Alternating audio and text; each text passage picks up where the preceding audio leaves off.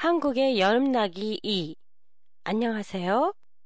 도쿄 타마시에 있는 한국어 교실 한교실이에요. 일본에서는 원전의 운전 정지로 올 여름도 절전을 해야 하는데요. 한국에서도 실내 온도를 28도로 설정한다든지 쿨비즈의 옷차림 등으로 에너지 소비를 줄이기 위해 다양한 캠페인을 벌이고 있어요. 올해는 서울시장이 반바지 샌달을 쿨비즈 복장으로 내걸면서 다른 해에 비해 쿨비즈 복장에 대한 논란이 많아요.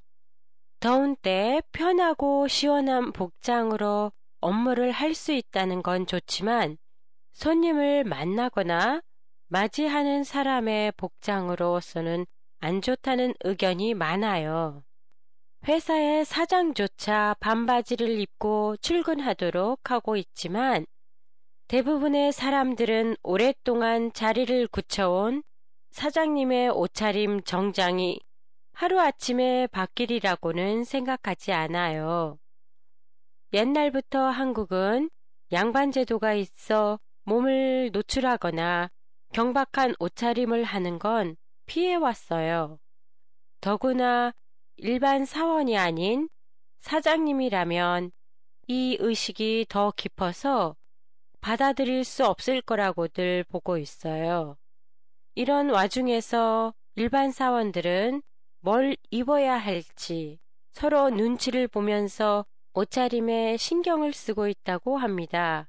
서울시가 내건 쿨비즈의 옷차림에 대한 논란을 의식해 다른 지자체에서는 반바지가 아닌 넥타이 없는 편하고 시원한 복장을 올해의 쿨비즈로 정하고 있어요.